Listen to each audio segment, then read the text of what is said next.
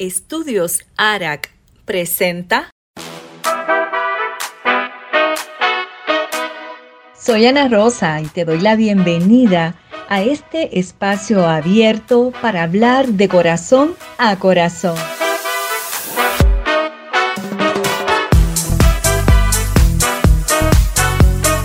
Esa mujer soy yo. Bienvenidos a otro episodio más de Esa mujer soy yo. Y en este nuevo capítulo me encuentro en compañía de la empresaria Yolanda Díaz, una mujer que ha sido muy tenaz en sobrepasar peldaños, ríos, mares y ha podido levantar a su familia a través de la inmigración fuera de la tierra que la vio nacer. Y quiero presentarles en este episodio a Yolanda Díaz. Bienvenida, Yolanda, a esta mujer soy, yo. Gracias. Bueno, vamos a comenzar por lo primero. Tú eres una mujer que te encuentras en Tampa, Florida, pero ¿dónde naciste? Yo nací en La Vega, en la República Dominicana. ¿Saliste de la República Dominicana en qué año? En el 1978 para Puerto Rico. Y duraste muchos años viviendo en Nueva York. Sí, después que tuvimos dos años en Puerto Rico nos fuimos a Nueva York. En Nueva York vivimos cerca de 15 años. Como esta oportunidad de conversar contigo a través de una historia que puede ser para identificarse con muchas mujeres que están pasando momentos difíciles por la inmigración. Tienes una historia de inmigración que vale la pena contar. Cuéntanos cómo fue para ti la decisión de salir de la República Dominicana sin documentos legales.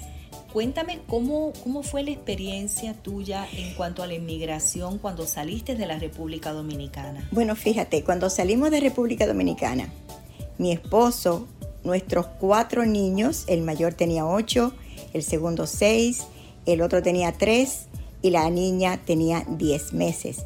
Nosotros salimos con visa de turistas, porque todos teníamos visa de turistas, ya que como mis padres vivían en Puerto Rico, yo los visitaba, los visitábamos antes. Pero en esta ocasión nos fuimos con visa de turista y nos quedamos. Es decir, que nos convertimos en indocumentados estando en Puerto Rico, porque nos quedamos. Aquí se habla de corazón a corazón. Cuando tomaron la decisión de quedarse sin papeles, sabían los riesgos que estaban tomando. ¿Cómo te sentiste? Bueno, fíjate, yo sabía los riesgos que estaba tomando, pero tenía la esperanza de legalizarnos en algún momento. Y en base a esa esperanza fue que nos quedamos, porque también yo escuchaba que en aquel tiempo ya se estaba hablando sobre la famosa ley de amnistía del presidente Reagan de aquel tiempo, que al final de cuentas eso fue muchos años después. Cuando salen de Puerto Rico y llegan a Nueva York, ya no estaban eh, con visa activa. No, no, no, no, no, estábamos indocumentados porque nos quedamos en Puerto Rico y llegamos. En aquel tiempo no se pedía pasaporte, solamente en el aeropuerto a uno le preguntaban, ¿de qué pueblo es usted? Y yo nada más decía dónde vivíamos y nos dejaban pasar. Así de sencillo.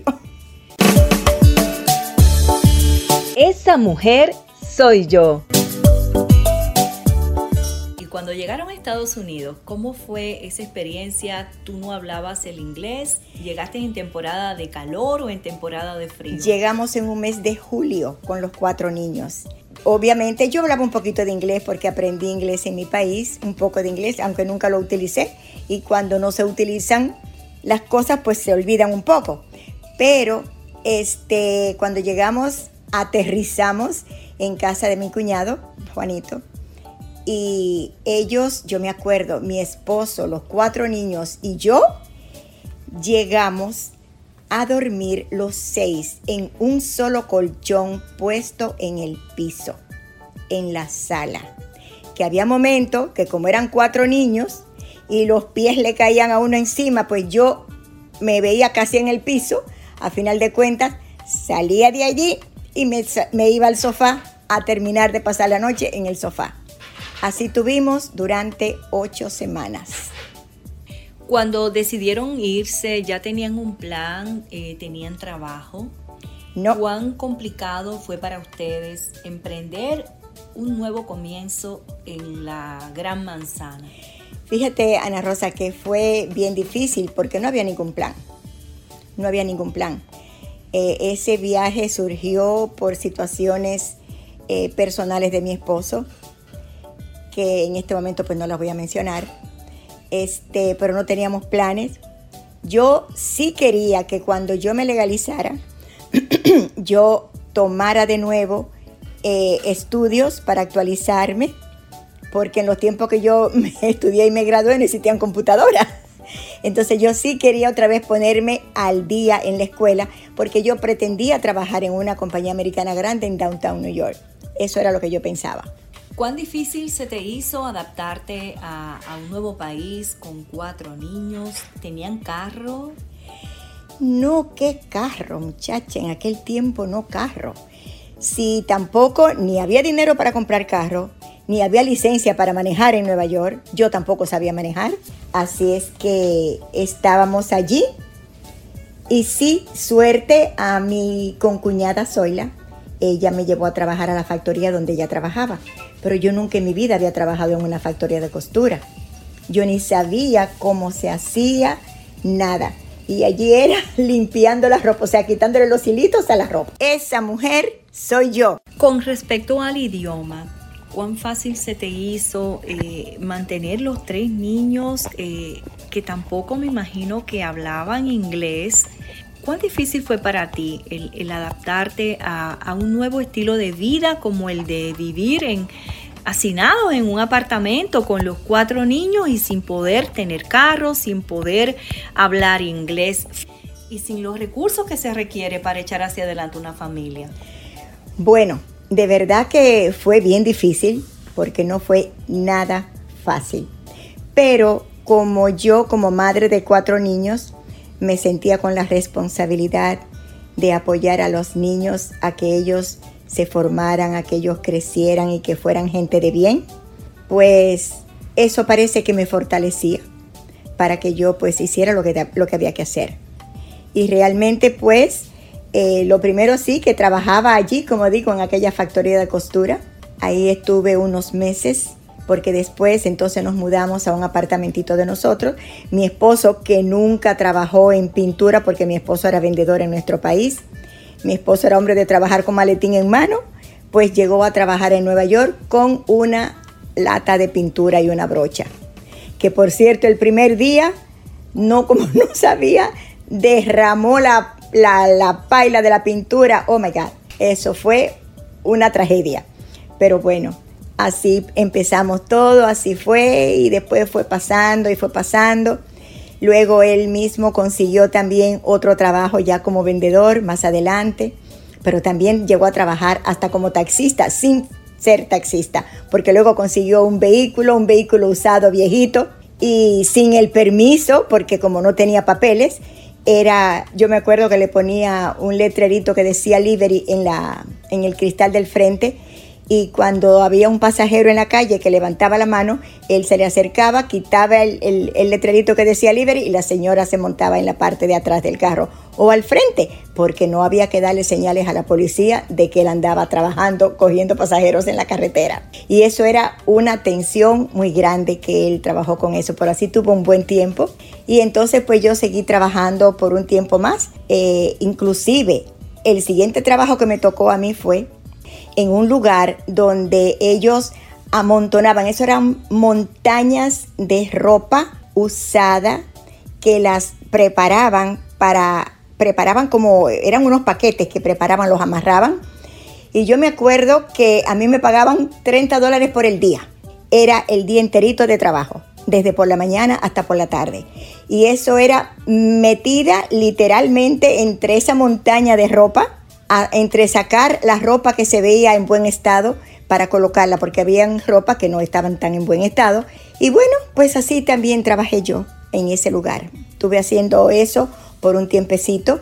Después también eh, mi esposo fue que me consiguió con una señora que trabajara en una factoría, en otra factoría cosiendo. Ahí era cosiendo y yo no sabía coser. Yo no sabía ni siquiera cómo se insertaba la, la, aguja, ni cómo se le daba la máquina, porque en mi vida yo había tenido una máquina de coser en mis manos, ni cerca de mí. Y una buena señora se me, ella se, ella se paraba de su máquina para enseñarme a mí cómo ensartar la aguja, cómo mover la tela y cómo hacerle. Y allí tuve un buen tiempo trabajando hasta que fueron como unos seis meses ahí, hasta que luego después de eso pues ya no volví a trabajar empleada más, sino que trabajé de mi cuenta. Aquí se habla de corazón a corazón. ¿Cuántos años te demoró legalizar a tu familia y poderte sentir que estabas libre sin tener que andar oculta porque eran indocumentados? Adiós calcular. Fíjate que llegamos a Puerto Rico en el 78.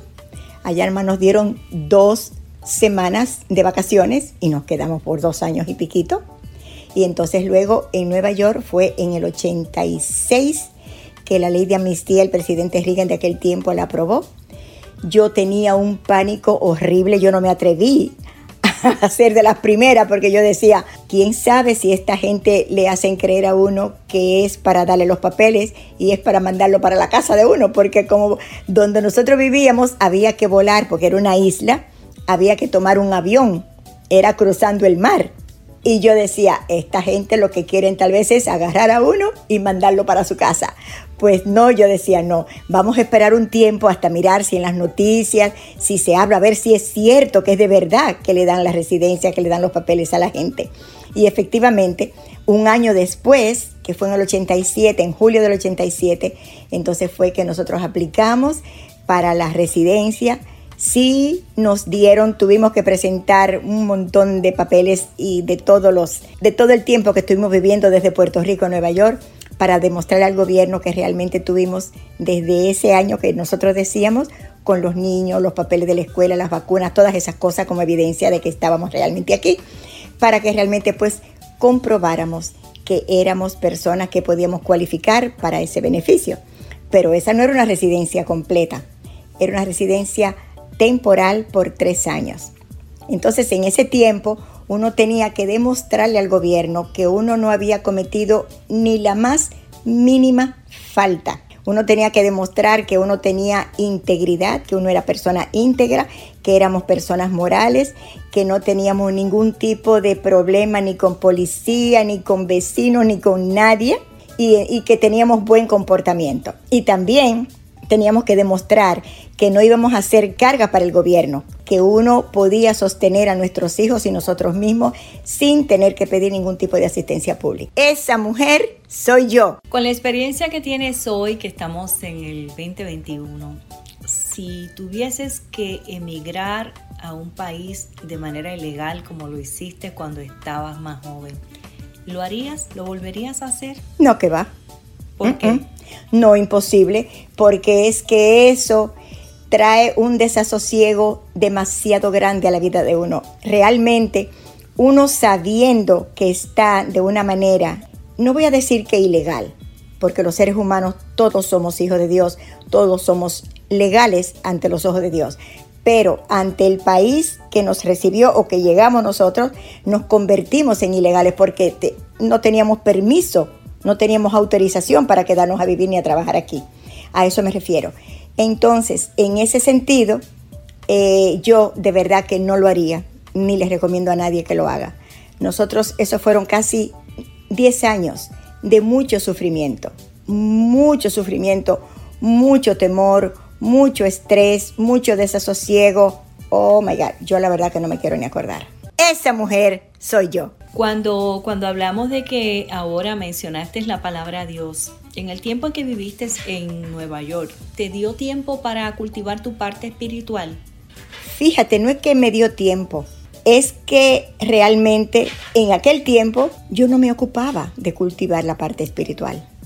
digo yo personalmente, a pesar de que sí, ya después que arreglamos los papeles, entonces sí empecé a ir a la iglesia, pero era para que los niños recibieran los sacramentos ellos, porque no los tenían. Los dos chiquitos especialmente no los tenían. Y entonces a través de llevarlos a ellos para que ellos recibieran los sacramentos, yo empecé a ir a la iglesia. Pero yo era en ese tiempo que iba a la iglesia cuando tenía tiempo, cuando yo tenía tiempo. Si tuviera que enviarle un mensaje a mujeres con su historia que estén pasando por momentos donde se asemeje a lo que pasaste tú con una familia de cuatro en un país donde el clima cuando enfría, enfría y cuando hace calor, hace calor y cuando no se maneja y no hay recursos. Eh, ¿Qué mensaje le darías? Lo primero que nada, se necesita la fortaleza porque sin fortaleza no se puede. Y lo segundo, la fortaleza uno solo no la puede conseguir tampoco. Tiene que ser a través de algo superior a uno. Y el superior a uno, pues es nuestro Creador, nuestro Señor Jesús. Hay que pedírsela y Él nos la da. Aquí se habla de corazón a corazón. Cuando se está en un país donde no se tiene permiso para trabajar y se encuentra la necesidad urgente de echar hacia adelante una familia de cuatro menores de edad y un esposo que posiblemente no tiene estabilidad financiera. ¿Qué oportunidad encontraste tú para trabajar de manera independiente que te ayudó a sacar a tu familia hacia adelante? Bueno, cuando teníamos, eh, déjame ver, después que llegamos a Nueva York, yo me encontré con alguien que me quería ofrecer para que yo le comprara unos productos para cuidarme mi cutis yo. Y yo decía, si yo me gasto 5 dólares en comprarme una crema para mi cara, esa noche mi conciencia no me va a dejar dormir tranquila, porque esos 5 dólares le hacen falta para pan y leche para mis hijos al día siguiente. Y le dije que no. Y le dije, no pierdas tu tiempo conmigo. Obviamente, este, ella después al ver que yo tenía la necesidad de que no tenía con qué pagarme ni 5 dólares para una crema limpiadora para mi cara, entonces ella me ofreció que yo trabajara con ella. Pero con todo y eso yo tampoco quería, porque yo decía que yo no daba para eso, porque yo tenía mi mente de yo actualizarme en lo que yo quería hacer, que era mi carrera de secretaria que tenía yo principio desde que salí de mi país. Y entonces yo decía no, y yo estaba totalmente negada, negada, negada. Y mi esposo fue el que un día me dijo, Yolandita, pero tal vez puede ser que sea bueno para ti, porque tú puedes hacer esto mientras los niños están en la escuela. Y yo dije, ah, pero mira, ¿verdad? Puede que sea, ¿verdad? Tienes, tienes razón. Y entonces por eso me decidí. Me decidí y empecé. Pasé con más miedo, con más temores, con mucha pena, porque yo era muy vergonzosa, yo era muy tímida en aquellos años y al final de cuentas, pues como a los dos meses de estar pasando trabajo porque hasta sudaba, cuando iba a hacer mi primera demostración me dio dolor de cabeza, sudaba, me temblaban las manos, me temblaban las rodillas, pero bueno, yo dije, ok, tengo que aprender porque si no aprendo, entonces ¿de dónde saco el dinero? Tengo que aprender, tengo que forzarme, tengo que empujarme, tengo que batallar contra el miedo, contra la pena y contra todo eso y esforzarme y forzarme yo misma a salir adelante.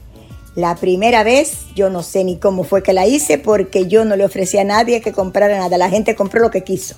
Yo no sabía ofrecer, yo no sabía decir, le pasé la forma, la gente se apuntó lo que quiso y así lo dejé. Pero después fui aprendiendo, después fui aprendiendo mientras al principio mi esposo, él, él era muy protector. Y él no quería que yo fuera sola a los lugares. Él me preguntaba, ¿y a dónde quién tú vas? Yo decía, pues yo no sé, porque la acabo de conocer. ¿Y qué pasó?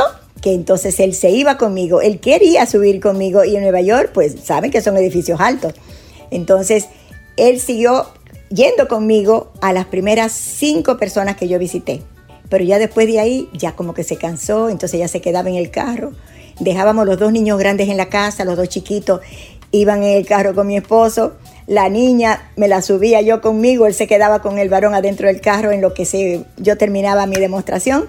Y entonces, pues ya que yo terminaba, eh, yo bajaba y seguíamos a la casa. Y el sábado por la mañana era que él me llevaba a repartir entonces las órdenes de toda la gente. Y así empecé, y así empecé. y de verdad que entré, como digo, por necesidad y vi, me di cuenta que sí pude aprender y que sí pude salir adelante. Y todavía estoy en, eh, haciendo lo mismo, nada más que a otro nivel, a otra manera, diferente. Esa mujer soy yo. Y estamos hablando de que de ese tiempo acá han transcurrido más de tres décadas. Sí, señora. ¿Has podido lograr desarrollarte? ¿Has logrado una nueva Yolanda? ¿Has adquirido tu casa propia? ¿Levantaste a tus cuatro hijos? ¿Y con qué compañía estamos hablando? Bueno, yo entré fue con Jafra Cosmetics y ya voy ahora en agosto a tener 38 años trabajando con Jafra. ¿Y esa mujer? Soy yo. Soy la sal de la tierra. Mateo 5:13. Gracias por escucharnos. Te invitamos a que te suscribas al podcast para escuchar todos los episodios y sigas nuestra página en Facebook Esa Mujer Soy Yo. Síguenos en YouTube Esa Mujer Soy Yo. Para más información y contenidos, te esperamos en otro episodio más de Esa Mujer, Esa Mujer Soy Yo. Este episodio fue presentado por Estudio Power Multimedia